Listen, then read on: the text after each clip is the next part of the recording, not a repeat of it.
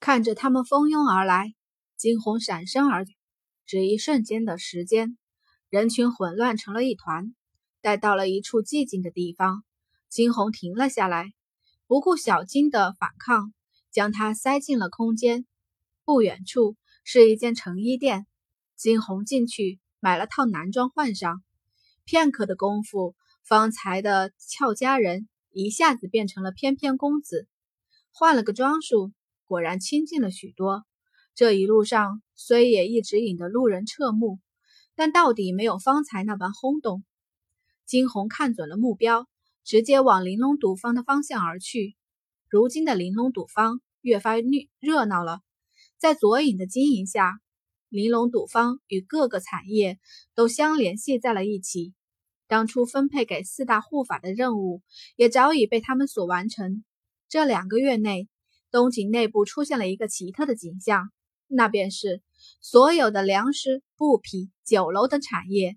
都被人神秘的垄断，就连那早前一直让人恐惧的暗夜门，这期间反是也突然间销声匿迹了一般。众人纷纷猜测着，是否这暗夜门被另外一股神秘的势力所灭？谁都不知道，他们都出自一人之手。金红往前行着，却是猛然，一个人拉住了他的衣角：“公子。”可怜可怜我吧，我已经两天没吃饭了，收了我吧，我愿意为你做牛做马。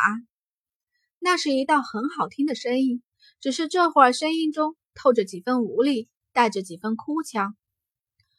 惊鸿望去，却是见到了一张沾满灰尘的脸，那双原本很漂亮的眸子，也似乎变得有些浑浊不堪。惊鸿眉头猛地一挑。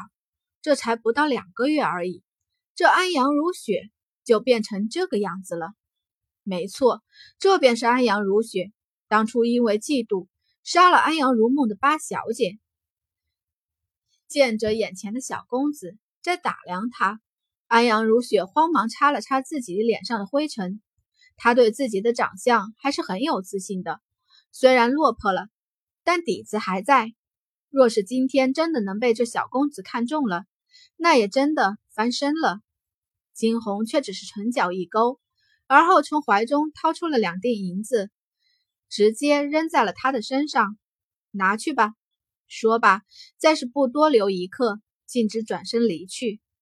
他对安阳如雪本就没什么好印象，在安阳家，安阳如梦待安阳如雪还算是不错的，可是他却是为了一己之私杀了安阳如梦。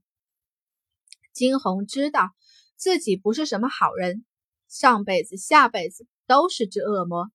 只是他啊，金红从来不杀自己人，更从来不会因为嫉妒去杀了自己的亲人。如此，那安阳如雪不值得他怜惜。安阳如雪怔怔地看着地上的两锭银子，咬了咬唇，捡起。不的，他跑上前：“公子，带我走。”他算是认定了金红了。眼前这个小公子一身不凡，长相更是俊美的让人移不开眼。若是真的跟了他，哪怕只是个侍妾，他也乐意。金红却是看也不看他一眼，直接推开了他。安阳如雪，他不屑与他打交道。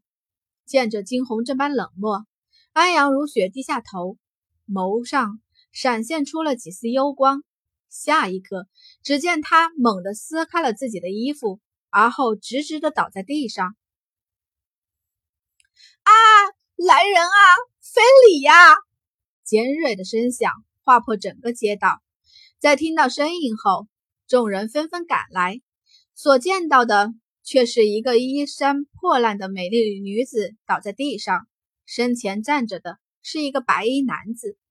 公子，你怎么可以这么对我？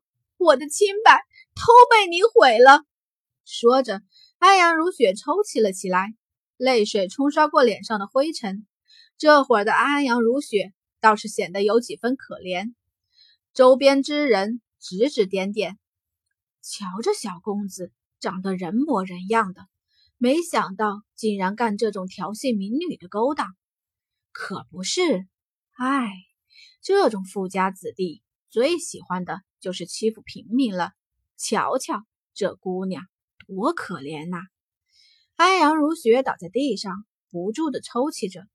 她轻垂着头，掩饰住了眼底的几分金光。没办法，好不容易遇上一棵大树，她怎能不傍上去？金红站在一边，听着众人的指点，眼底闪过一丝嘲讽。但不得不说，这安阳如雪比她的姐姐安阳如梦要聪明得多。只是可惜，她搞错了对象。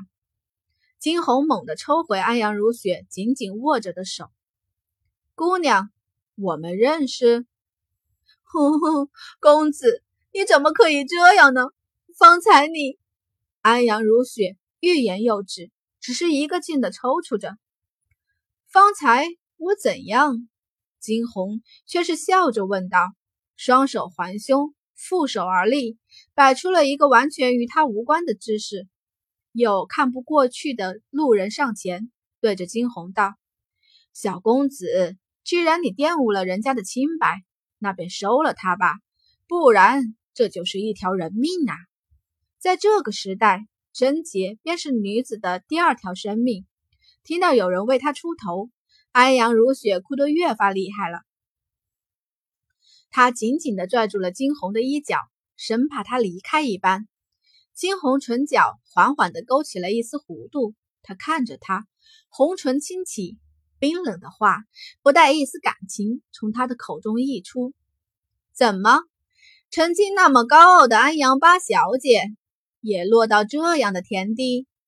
话一出，安阳如雪面色大变，她猛地松开了手，退后两步：“你是谁？眼前这人究竟是谁？怎么会认出他？”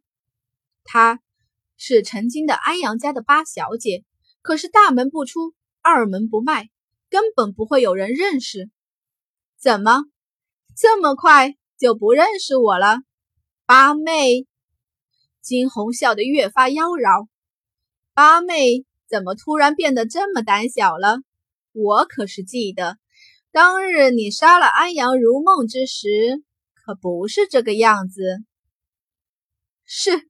是你，安阳如雪的脑中终于闪现出了一个人，那个近两个月来在东景乃至四国都名声大噪的人。金红却也不掩饰，唇角的弧度愈甚，眼角的冰冷也越发寒冷。不错，是我。安阳如雪抬起头看着惊鸿，再低头看向自己破烂的衣服之时。眸上涌上了无限的不甘，凭什么？凭什么一个个都比他好？他安阳如梦，自认天分不错，却得不到一个好的机遇。早前在安阳家时，安阳如梦盖过他。如今安阳家败落了，其他人都死了，这个曾经被他欺凌的废物，竟然还这么潇洒的活着。